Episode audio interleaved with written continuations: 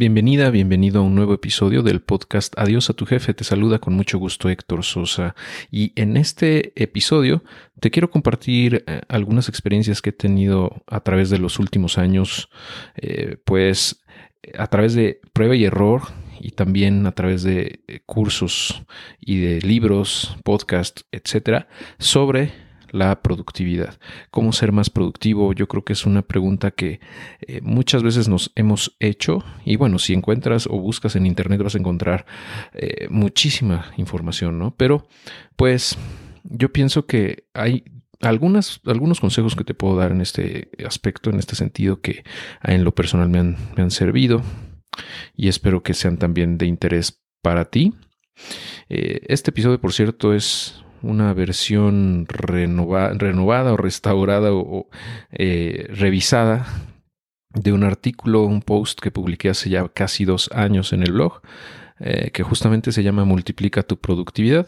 Si quieres echarle un vistazo, lo puedes encontrar en el blog eh, buscando la palabra productividad en la barra de búsqueda y también en el canal de YouTube vas a encontrar un video justamente de este mismo tema que publiqué ya hace un buen rato también.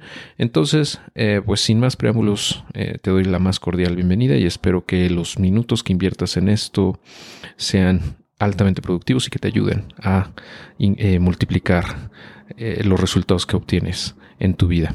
Muy bien, pues sin más preámbulos, comenzamos.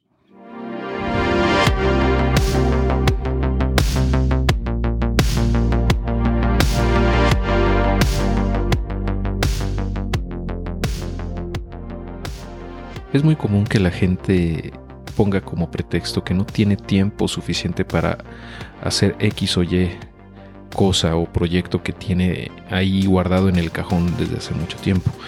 Eh, a mí me ha pasado también. Es normal. No obstante, ahora con, lo que pasó este 2020, eh, con la pandemia, el COVID, el confinamiento, etcétera, este pretexto de no tengo tiempo pues se hizo cada vez más evidente que era una falacia, ¿no? O sea, ya sabíamos que lo era, pero ahora quedó más demostrado que nunca, ¿no? Que eh, en realidad todos tenemos tiempo, pero más bien depende de cómo lo usemos, cómo lo utilicemos. Eh, y pues eh, al final de cuentas todos tenemos 24 horas al día, ¿no? que son 1440 minutos. entonces, por qué unas personas logran resultados extraordinarios o, que, parecieran extraordinarios, mientras otras no. Otras mantienen sus resultados eh, pues al, mismo ritmo, ¿no? Y, eh, o sea, al final de cuentas eh, aplica aquí la, la lógica de pues que las personas que logran más cosas en menos tiempo, obviamente es porque hacen más cosas, logran, consiguen objetivos. Entonces, ¿qué, eh, eh, ¿por qué pasa esto? ¿No? Eh, al final de cuentas, se trata de productividad, que es el tema de este episodio. Y bueno, en la escuela nos dijeron que productividad era la combinación de eficacia y eficiencia. La eficacia se refiere a lograr el objetivo, ¿o no? Conseguir algo. Eh, y la eficiencia, por otro lado, mide qué tan bien o qué tan mal usamos los recursos con los que contamos para lograr ese objetivo. Eh, entonces, eh, pues la combinación de ambas, ¿no? de, tanto la eficacia, que es el logro per se de un objetivo, más la eficiencia, que es que también usamos los recursos, es lo que genera esta productividad. ¿no? Y entonces la productividad se trata de obtener resultados, los resultados que deseamos de la manera más eficiente posible, con el uso de los recursos eh, de, manera óptima o lo más cercano al, óptimo. Em, entonces, bueno, aunque está claro que siempre se puede perfeccionar todo, o sea, siempre podemos mejorar, la idea de pensar en cómo ser más productivos, eh, pues nos ayuda a tratar de ser mejores cada día, ¿no? En encontrar mejores formas de hacer las cosas. Eh, y bueno, te voy a contar algunas cosas que he aprendido en estos años. Eh, principalmente voy a empezar con, con, lo que te roba más tiempo de todo, los, lo que yo llamo los hoyos negros de tiempo. y, y bueno, en esta era sabemos que estamos cada vez más rodeados de distracciones. En realidad es lo más sencillo del mundo, ¿no? Caer en estas distracciones. Y, con cada vez más ofertas de contenido, ¿no? De Disney Plus, Netflix, eh, Prime Video, redes sociales, eh, YouTube, por ejemplo. Eh, puedes pasarte días enteros consumiendo esto, ¿no? Em, al mes, ¿no? O sea, si sumas el tiempo que estás consumiendo en esto, es fácilmente son varios días al mes. Entonces, eso nos roba toneladas de horas al año, ¿no? Y, y, no, no te estoy tratando de decir que ya no veas la tele, ¿no? Que ya no, ya no navegues en redes sociales, etcétera. Simplemente es, pues, estar consciente de eso, ¿no? De que es un, un, un hoyo negro de, de tiempo y que, que, pues, debemos de usarlo de manera consciente, ¿no? Este tiempo, al final de cuentas, es un recurso, es uno de los más importantes que tenemos junto con la atención, desde mi punto de vista. El tiempo y la atención son los dos recursos más poderosos o los más importantes que tenemos en la vida. Entonces, eh, hay que usarlos de manera consciente, ¿no? Eh, y bueno, al final de cuentas, yo creo que eh, mucha gente dice, bueno, voy a bajar una aplicación de productividad, ¿no? ¿Cómo cómo ser más eficiente, ver un nuevo video en YouTube de cómo hacerlo, ¿no? En general, pues eh, hay miles de técnicas, ¿no? En productividad, pero eh, realmente eh, la gran la gran parte del resultado del ahorro en tiempo que vas a tener es primero de, pues minimizar estos hoyos negros, el tiempo que pasas ahí. y por otro lado, ah, pues dejando de hacer cosas. O sea, a través de los años me he dado cuenta que la forma más efectiva o la más productiva, por decirlo de una manera, de lograr algo es no hacerlo en primer lugar. O sea, evitar hacerlo. Decir que no a un proyecto o delegar una tarea en un colaborador o lo que sea, pues te evita realizarlo. Y esa es la forma más rápida de lograr las cosas. La más eficiente en, general es no hacerla en primer lugar. ¿no? Entonces, nada más como, como, como eh, eh, nota al calce, ¿no? Para que pues también pienses en, en, minimizar las cosas que haces. ¿no? No, no, hay razón por la cual tengas que hacer todo. Eh, yo creo que es algo que más bien nos, es una trampa, ¿no? El querer hacer todo es una trampa. Más adelante te voy a, te voy a explicar qué técnica uso yo para mantenerme enfocado en mis objetivos. Ah, y bueno, seguramente has notado que las personas que, que pasan más tiempo en redes sociales, subiendo cosas en sus perfiles y eso, son las que menos resultados tienen en, la vida real, ¿no? Eh, y pues no es casualidad porque eh, pues básicamente están en ese hoyo negro, ¿no? Eh, la gran parte de su tiempo libre. Y eh, bueno, pues yo eh, hace más de dos años me di a la tarea de pues reducir el tiempo que paso ahí, tratar de hacerlo, vamos, reducir también la cantidad de grupos en donde estoy, en WhatsApp, por ejemplo, etcétera, ¿no? O sea, realmente eso, eso quita mucho tiempo y también las notificaciones. Eso no sabes cómo. Eh, tiene años que, no uso notificaciones en el teléfono. Realmente las apagué todas. Eh, entonces, si realmente algo urge, pues te van a hablar. ¿no? no tienes por qué estar eh, siendo interrumpido todo el tiempo por notificaciones. ¿no? Es absurdo. y totalmente innecesario ah, desde mi punto de vista, ¿no? Y, ya llevo, tengo más de dos años así y no pasa nada. Créeme que eso te, te ahorra muchísimo, muchísimo tiempo. Y bueno, ahora que volviendo al tema de las distracciones, eh, pues como bien sabes, pues ahora es mucho más difícil evitarlas, ¿no? Ya que cada vez se hacen más atractivas. Y pues eh, en mi experiencia lo que la mejor manera de, combatir una tentación es evitarla en primer lugar, ¿no? no exponerte a ella. Por eso digo que pues evitar las notificaciones, no apagarlas es una manera muy efectiva de, lograrlo. Y es que mira, justamente ahora en, este, en esta era de tantas distracciones, aquellos que logramos, o sea, quienes logramos mantenernos enfocados, tenemos una ventaja inmensa con respecto al resto de la población, eh, porque la mayoría de la gente va en automático por la vida, ¿no? Y, va regalando su tiempo y su atención a lo que se le atraviese. Entonces, si usas de manera consciente esos recursos, vas a estar 10 pasos adelante ¿no? de todos.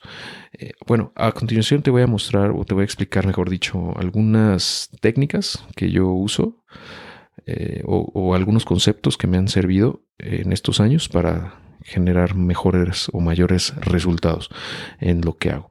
El primero de ellos es un acrónimo, es, FOCUS, que en inglés es, significa Follow One Course Until Successful que se traduce como, pues sigue un curso de acción hasta tener éxito, o algo así.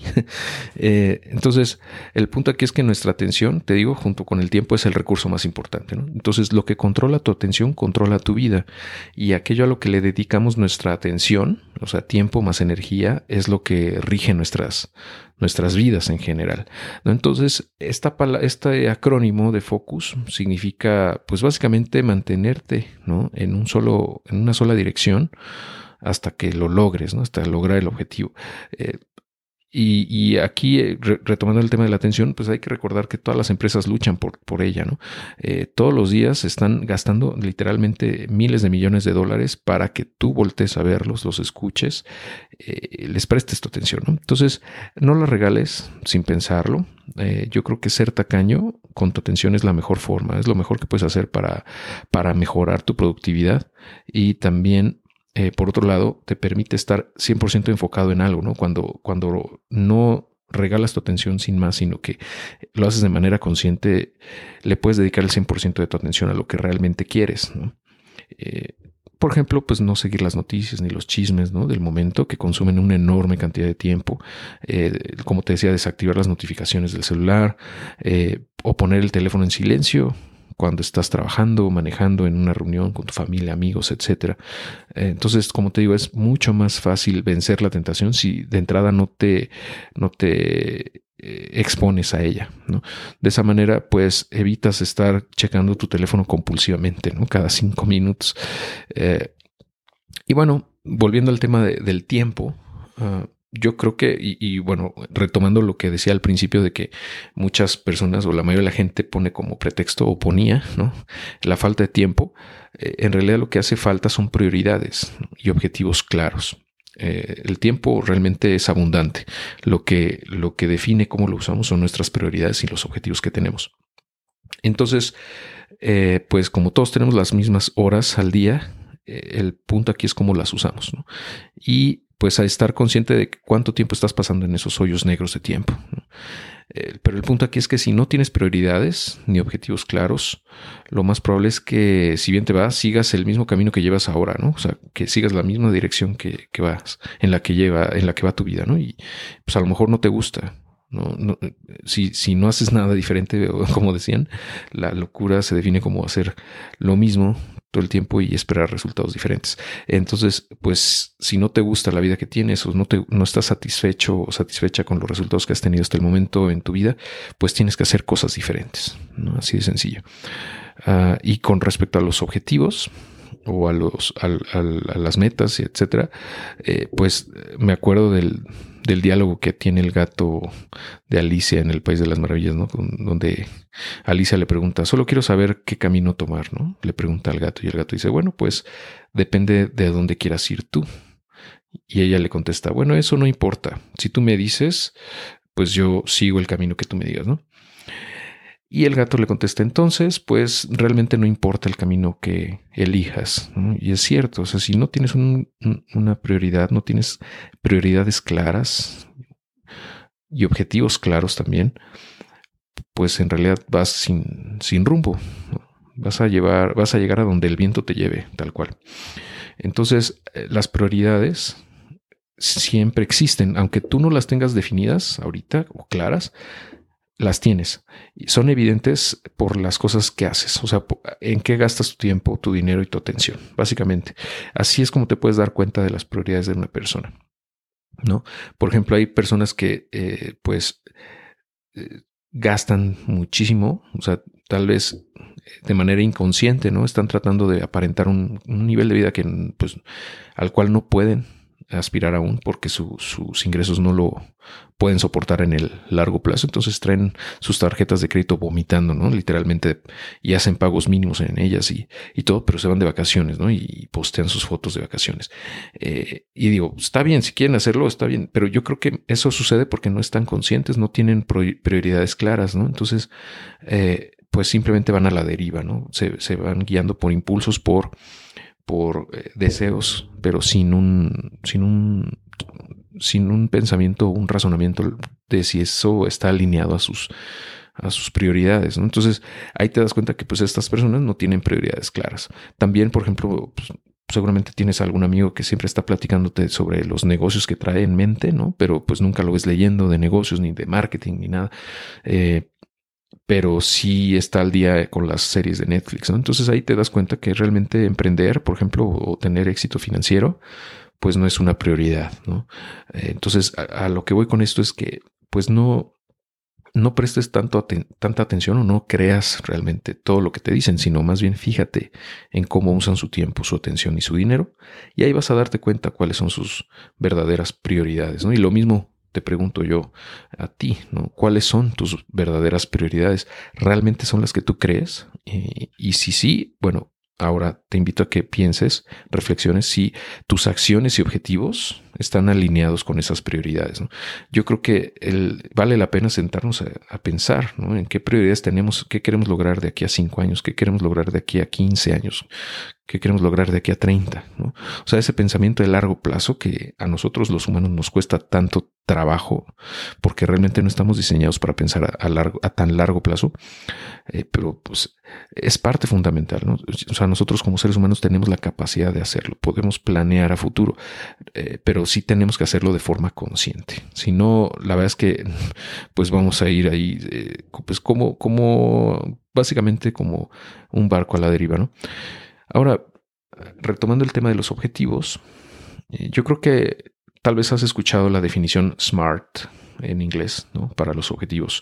Pero si no, te la voy a explicar. Mira, es un acrónimo igual que con Focus, nada más que aquí es SMART, que significa S de specific o específico, M de measurable o medible, y A de attainable o, achievable, que podría traducirse como alcanzable, R, algunos lo ponen como em, relevant o relevante o, también como realístico, realista. Pero en realidad yo, yo prefiero la R como retador, algo que, que te saque de tu zona de confort. O sea, que sea alcanzable, como decíamos en, el, en la letra A, pero también retador. Eh, o sea, que sí realmente te saque eh, de, de, la jugada, o sea, que sí te ponga nervioso, ¿no? Que sí te, como le dicen en inglés, este, eh, big and hairy goals, ¿no? O sea, eh, objetivos grandes y así que den miedo, ¿no? Ah, porque bueno, si te pones un objetivo así, que es alcanzable, pero también es retador, supongamos que no llegas al 100% de ese objetivo, llegas al 50%, pero bueno, ese 50% va a ser mucho mayor de si haces un objetivo pues así como mediocre, ¿no? O fácilmente alcanzable. Eh, y por último, la T en este acrónimo de SMART eh, sería tiempo, tiempo definido, ¿no? que tengas un tiempo claro en el cual lo quieres conseguir. Entonces, por ejemplo, puede ser tu, tu objetivo eh, ganar 50% de tu ingreso como empleado, Godín, ¿no? A través de negocios paralelos, ¿no? Eh, en dos años, por decir algo, ¿no? De esa manera, pues tienes claro, ¿no? Es específico que quieres, pues ganar más dinero, pero no nada más ganar más así, sino el 50% de tu sueldo actual, ¿no?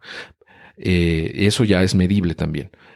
Y attainable o, alcanzable, pues también, ¿no? Tampoco es una cosa muy descabellada. En dos años, o sea, tiene el time, eh, pero también es retador porque eh, estamos incluyendo el factor paralelo. O sea, ¿qué quiere decir? Que no vas a renunciar a tu trabajo, vas a hacerlo al mismo tiempo que tienes tu empleo.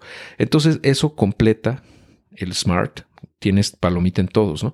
Y de esa manera, pues es mucho más factible que lo logres, ¿no? Y sobre todo que veas el avance y, sepas si vas eh, en buen camino o no, ¿no? En ese, en ese objetivo en particular. Ahora, ah, si tienes más de tres objetivos, yo pienso que en realidad no tienes nada, o sea, no tienes ninguno, ¿no? Eh, eso lo he podido comprobar yo en mi vida, ¿no? O sea, las cosas realmente empezaron a caminar eh, en los negocios, en todo, cuando dejé de intentar hacer todo, ¿no? Y, me concentré nada más en tres grandes objetivos. O sea, tres grandes, o sea, eh, como tipo smart, ¿no? Pero son tres. Y dejé el resto a un lado. Los puedes posponer, los puedes cancelar, pero si tienes más de tres, la verdad es que es bien complicado uh, que, logres avances significativos, ¿no? Eh, porque pues te vas diluyendo al final. No hay, no hay vida que alcance para tantas cosas al mismo tiempo. Eh, y siempre va a haber cosas nuevas que hacer. O sea, eso es también un, reto, ¿no? Siempre salen proyectos muy interesantes o salen eh, pues propuestas de negocio o lo que sea.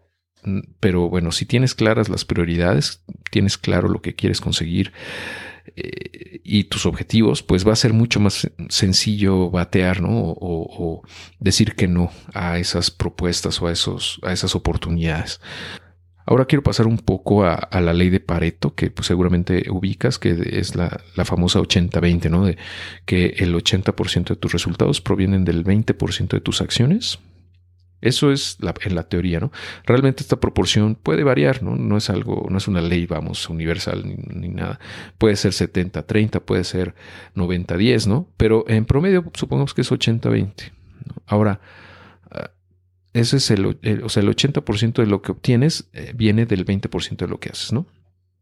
Pero hablando de logros, lo que te quiero compartir aquí es si eh, reducimos ese 20%, que es el 80% de los resultados, a otra vez su, su 80-20, ¿no? o sea, es decir, le sacas el 20% al, al 20%, vas a obtener que es un 4%. ¿no? Y ese 4% en promedio va a estar eh, o va a ser responsable del 64% de tus resultados. O sea, prácticamente dos tercios de, los resultados que obtiene o vas a obtener van a provenir del 4% de las cosas que haces. En, digamos, en promedio, vamos, no es una regla, pero puede ser 5%, puede ser 10%. Pero al final, a lo que voy es que eh, si te enfocas en hacer menos cosas, vas a obtener muchos más resultados. Y, y, ahora, si haces otra vez este ejercicio de un un triple pareto, vamos. El 20% de ese 4% es el 1%. Y ese 1% va a ser responsable de la mitad de los resultados que obtenemos. Eso es básicamente eh, matemáticas simples. Eso viene en un libro que recomiendo mucho que se llama The One Thing o Solo una cosa. Eh, y también eh, Darren Hardy, uno de mis mentores, también lo menciona en su curso en línea Insane Productivity este curso de Insane Productivity es muy bueno, lo recomiendo mucho. Eh, es caro, pero es muy bueno. Lo voy a volver a tomar porque eh, creo que necesito un refresh ahí con todo esto, pero es buenísimo. Entonces, la conclusión aquí es que si nos enfocamos en ese 4% que te decía, vas a lograr mucho, muchos mejores resultados. Y ahora, pero aparte, si te enfocas nada más en ese 1%, vas a tener resultados masivos, porque si te enfocas en ese 1%, de manera consistente, vas a obtener, eh, o sea, el apalancamiento que vas a tener es mucho mayor. Entonces, ah, pues, el mensaje aquí de, de, esto de los paretos es que trates de enfocarte en las cosas que tienen mayor impacto y no te preocupes por hacer todo, porque de entrada no vas a poder. Y, eh, y por otro lado vas a poder, o sea, es, es ilógico querer hacer todo una vez que lo piensas si te das cuenta que haciendo menos logras más. Y así funciona. Ah, entonces, bueno, ahí te lo dejo como, como reflexión. Y, ahora, ahora que está tan de moda lo de los propósitos de Año Nuevo y eso, eh, yo pienso que no funcionan. De, hecho, yo no hago propósitos, no tengo propósitos, precisamente por esto, ¿no? Porque eh, no tienen eh, no son eh, objetivos SMART, o sea, no tienen esto de, específico, medible, eh, alcanzable, retador y eh, un tiempo definido, ¿no? Entonces yo dejé de hacer listas de propósitos ya hace varios años y pues me di cuenta porque básicamente me di cuenta que no servían de nada, ¿no? Eh, y en vez de hacer esas listas de propósitos tan famosas, me enfoqué a perseguir objetivos claros y ajusté mis prioridades hacia esos objetivos y, listo. Yo creo que no hay por qué eh, pues depender de una lista de propósitos, ¿no? Más bien deberíamos estar haciendo revisiones, pues, por lo menos mensuales, ¿no? De nuestras prioridades y, y pues definir o, revisar o cambiar nuestros objetivos dependiendo de eso. Ahora te quiero compartir una palabra fea en español eh, que la verdad casi no escucho que se, use, porque pues, precisamente porque es difícil de pronunciar y porque es fea en sí misma. y esa palabra es procrastinar, que según la Real Academia de la Lengua Española es eh, pues diferir o aplazar algo, ¿no? Y básicamente significa pues no hacer las cosas, dejarlas para después, ¿no? Ah, y, postergar, ¿no? De manera innecesaria las cosas.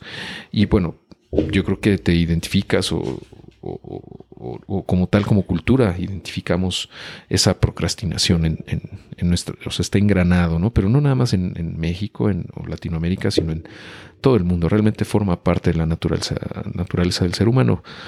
Ah, porque si, y es normal, o sea, si tienes una fecha final para tu objetivo muy lejana, normalmente lo que va a pasar es que no lo vas a hacer hasta que ya esa fecha se va acercando, ¿no? Entonces, eh, yo creo que hay que estar conscientes de que esto de la procrastinación es un problema perenne, o sea, permanente en nuestra, nuestra vida y hay que combatirlo.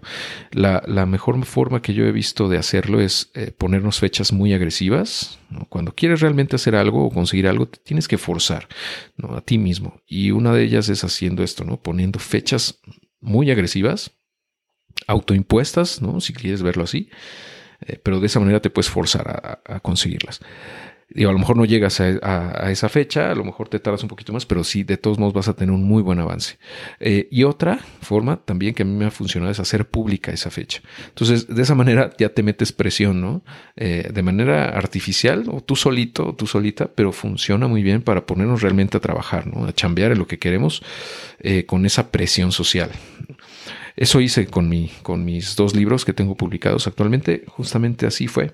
O sea, tenía ya más o menos un 70% escrito, pero el último 30% llevaba yo como dos, tres meses, ¿no? Tratando de terminarlo, entre comillas, pero como no tenía una fecha definida, eh, pues lo iba aventando, lo iba pateando, ¿no?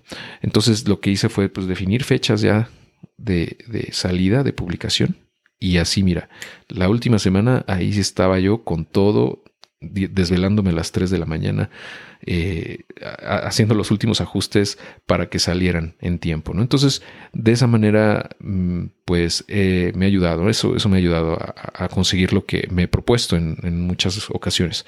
Ahora, otra, otra reflexión que también te quiero compartir es el que muchas personas prefieren parecer ocupados que ser productivos. Y esto lo pude ver en, durante los más de 12 años ¿no? que fui Godín. ¿no? La mayoría de la gente prefiere eso, justo, parecer que está ocupada más que ser realmente productiva. Eh, sí, y así era, ¿no? Los que más alardeaban de, oye, es que tengo un buen de chamba, eh, salí bien tarde anoche de la oficina, eh, tengo, tengo estos pendientes y la fregada, al final son los que menos eficientes eran, ¿no? Y, y los cuates que, o, las personas que, que no alardean ni, ni, se quejan y siempre sacan la chamba, ¿no? En tiempo y forma, son los más productivos en realidad, ¿no? Pero ahí los ves calladitos, trabajando. Nada más creo que hay que hacer énfasis en esto porque no necesitas parecer ocupado. O sea, no está mal estar libre de tiempo. O sea, tener tiempo libre no es malo.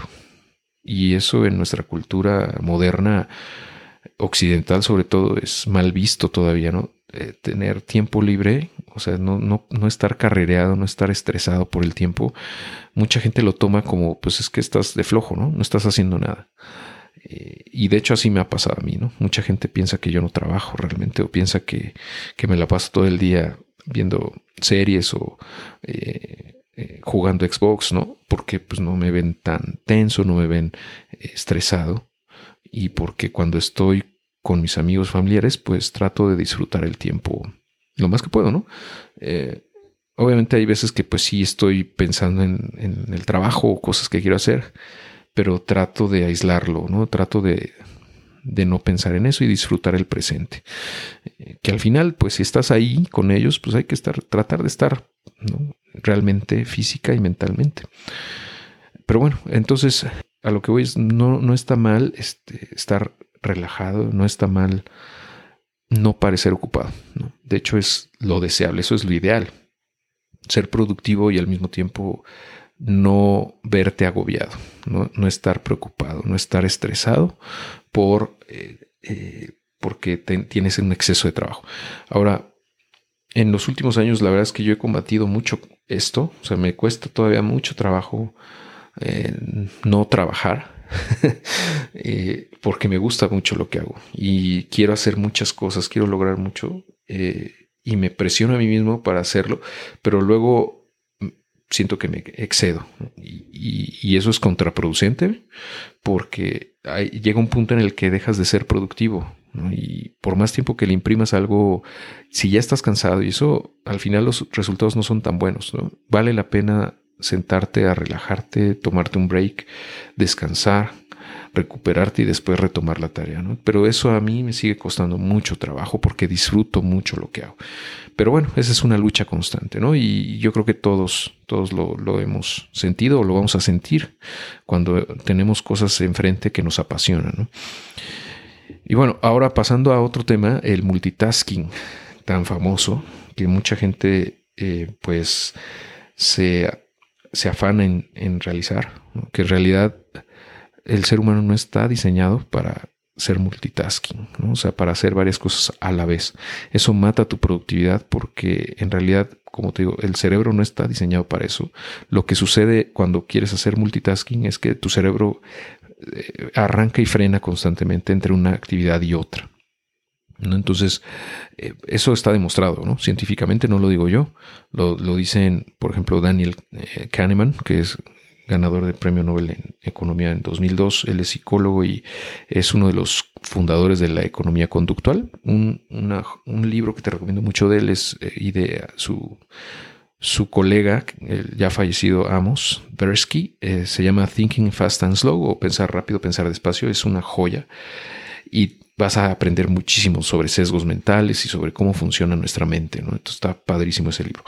Eh, y bueno, ellos ahí mencionan justo esto, ¿no? Que nuestro cerebro no está diseñado para hacer varias cosas a la vez. Es más, no está diseñado ni siquiera para hacer dos cosas simultáneamente si es que estas demandan nuestra parte racional. Obviamente podemos manejar y escuchar este podcast, por ejemplo, tal vez lo estés escuchando mientras manejas y está bien. Eso sí lo puedes hacer porque manejar no requiere la, la intervención generalmente de tu parte racional. ¿no? Lo haces en tipo semiautomático. Eh, entonces, por eso es que puedes hacerlo. Pero ya cuando requiere requiere de, mayor atención, por ejemplo, cuando ya te, estás estacionando o cuando eh, tienes, eh, no sé, por ejemplo, estás en un cruce peligroso, ahí, ahí, ahí sí te va a costar trabajo seguirme escuchando, ¿no? Por ejemplo. Y, es común que bajes el volumen o lo apagues para poderte concentrar. Eh, o simplemente presta, dejas de prestar atención, ¿no? Y eso es natural. Y ni siquiera las mujeres, que, que pues tienden a intentar esto, y, de hecho, ahí el mito, ¿no? Existe el mito de que ellas sí son multitasking. La verdad es que no. O sea, malas noticias para ustedes, amigas, no, no lo son tampoco. Olvídalo, no existe. Eh, nuestra, realmente, eh, ¿por qué? Porque, como te digo, el cerebro no está diseñado para eso. Arranca y frena de manera constante si es que estás eh, intentando realizar dos cosas que demandan tu parte racional. Ahora, la realidad es que, pues, nuestra mayor eficiencia la logramos cuando entramos en un estado de flow. ¿Esto qué quiere decir? Ese estado en el cual estás concentrado, estás realmente enfocado en una actividad, es cuando mayor productividad tienes. Eh, y pues ese flow puede durar, no sé, media hora, dos horas, algo así. Eh, en mi experiencia puede durar un par de horas, porque ya más de eso me empiezo a cansar, empiezo a, distraerme y ahí es cuando me doy cuenta que el flow ya no, ya no existe y prefiero descansar y, hacer otras cosas, distraerme. El punto aquí, el, problema o el detalle con el flow es que normalmente tardamos como 20 minutos en llegar a él. Entonces, los primeros 20 minutos que estás empezando una actividad, em, pues estás como eh, poco a poco entrando a ese flow, si es que no te distraes. Eh, y, vale la pena por eso trabajar en chunks o en eh, le llama Darren, Hardy Jam Sessions, o sea, bloques de dos horas por lo menos, eh, para que tengas más o menos hora y media efectiva de flow. Y eso, esos, esas sesiones pueden ser altamente productivas si estás 100% enfocado en una tarea. Eh, porque si te interrumpes a ti mismo constantemente, que es lo que pasa cuando quieres hacer multitasking, pues realmente lo más probable es que nunca llegues a un estado de, flow y tu eficiencia sea mucho más pobre de la que realmente podrías tener. O sea, tu verdadero potencial es mucho mayor, pero si no dejas que tu mente entre en ese estado, eh, tu productividad va a ser mucho más baja. ahora ya para no hacer esto tan largo, eh, nada más te quiero compartir un par de técnicas de productividad que, que uso para poder lograr objetivos. Eh, la primera de ellas se llama la técnica del salami, que eh, pues como su nombre lo dice es como cortar en pedacitos las tareas. Y pues realmente pueden ser objetivos muy grandes, o a veces no tanto, a veces pueden ser más pequeños que forman parte de otros más grandes. Pero el punto aquí es que si los partimos en pedacitos, puede ser mucho más fácil alcanzarlos porque tiene, tienes estos quick wins o ganancias rápidas, o sea, esos logros, pequeños logros que en suma te van motivando a continuar. Y de esta manera, ya cuando te das cuenta, pues ya avanzaste un buen. Por ejemplo, en, cuando escribo libros, eh, normalmente me pongo, o sea, divido los capítulos, ¿no? Eh, y esos capítulos se dividen en temas. Entonces, pues normalmente escribo un tema, un tema en particular, y ese tema me puede, pues a lo mejor tiene, no sé, mil palabras, ¿no? O menos.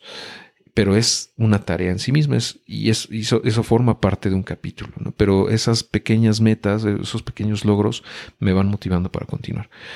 Y en general así es, ¿no? O sea, eso lo puedes aplicar tanto para proyectos inmensos como para proyectos más pequeños. Eh, otra técnica de productividad que yo utilizo también es la de, eh, se le llama planeación dominical, que realmente ya en la práctica no la hago de manera dominical, o sea, no la hago semanalmente, la hago tal vez cada mes, incluso cada tres meses a veces, o sea, dependiendo si hay cambio en prioridades, ¿no? Pero básicamente se trata de definir tres grandes prioridades y pues definir tareas o actividades en cada una de ellas. Y, normalmente estas, como te digo, no cambian mucho con el paso de las semanas, pero bueno, vale la pena hacer revisiones, ¿no? Como te digo, mínimo cada tres meses. El punto aquí es que eh, dentro de cada gran objetivo vas a poder meter distintas actividades a realizar. Y entonces hay que agendar tiempo durante la semana, o sea, vamos, en tu, en tu día a día para esas tareas específicas. Eh, y bueno, junto también, o sea, esto independientemente del tiempo que tienes ya para pues, estar con tu familia, entretenimiento, etcétera, ejercicio. Aquí hablamos de esos tres objetivos ya como a nivel personal profesional, ¿no? O sea, de, de cosas que quieres lograr. Y esos tres objetivos provienen justamente de tus prioridades. Entonces, como te digo, si tienes claras tus prioridades, tienes claro, va a ser mucho más fácil definir estos objetivos y por ende las actividades que vas a tener debajo de cada uno de ellos. La magia de esto es que una vez que tienes esto claro, es mucho más fácil decir que no a otras cosas. Imagínate que es un eje cartesiano, un, eje X con otro eje Y, está por ende dividido en cuatro. ¿no? Eh, los, tres, tres, de esos cuatro bloques o de esos eh, espacios son tus objetivos, ¿no? Objetivo 1, objetivo 2, objetivo 3. Y el último, que yo lo ubico del lado derecho inferior, eh, se le puede llamar misceláneos. Y ahí entra todo lo que no, no, no forma parte de tus tres objetivos principales. Y esos misceláneos los puedes delegar, los puedes postergar o de plano los puedes eliminar. Eh, pero te digo, es mucho más sencillo hacer eso cuando ya tienes claro este, pues esos objetivos. Y por último, las prioridades de la, de la semana. A, mí me gusta de vez en cuando sentarme y ver, a ver, ¿qué quiero lograr esta semana? ¿No? Son estas tres cosas, ¿ok? Pues vamos a agendar tiempo para ellas. Y de esa manera, pues logro, logro acercarme mucho más rápido a mis objetivos. Y esto que, todo esto que estoy diciendo al final forma parte de un mindset que me ha tomado años, ¿no? Aprender o, ir, y que sigo constantemente reforzando, eh, repasando, revisando, etcétera, porque eh, es muy sencillo, es muy fácil caer al estado de default, ¿no? O sea, si no haces este ejercicio mental de forzarte a ti mismo a definir tus prioridades, definir tus objetivos y tus metas, tus actividades, por ende, es muy sencillo caer nuevamente a tu estado normal de complacencia y de, eh, por ende, pues de, resultados pobres. Y bueno, por último te quiero compartir la bibliografía con la cual me, me, he basado para todo esto que te estoy diciendo ahorita en este episodio. Es mucha información. Yo creo que vale la pena tal vez más adelante ahondar en esto. Pero bueno, por ahora te dejo estos libros que yo he leído que me han ayudado mucho a, a desarrollar todas estas ideas y sobre todo a, aplicarlas en mi vida. ¿no? El primero de ellos, creo que ya lo comenté hace ratito, se llama The One Thing o Solo una cosa de Gary Keller. El segundo es también, ya lo había mencionado, Thinking Fast and Slow o Pensar rápido, pensar despacio de Daniel Kahneman. El tercero es The Compound Effect o el efecto compuesto de Darren Hardy. El cuarto es Barking Up the Wrong Tree el cuarto es Barking Up the Wrong Tree de Eric Barker. Ese no sé si está en español, pero es buenísimo. Eric Barker es, es, eh, escribe muy bien y explica cosas bien complejas de cómo funciona la mente humana de manera bien sencilla. Entonces vale la pena leerlo.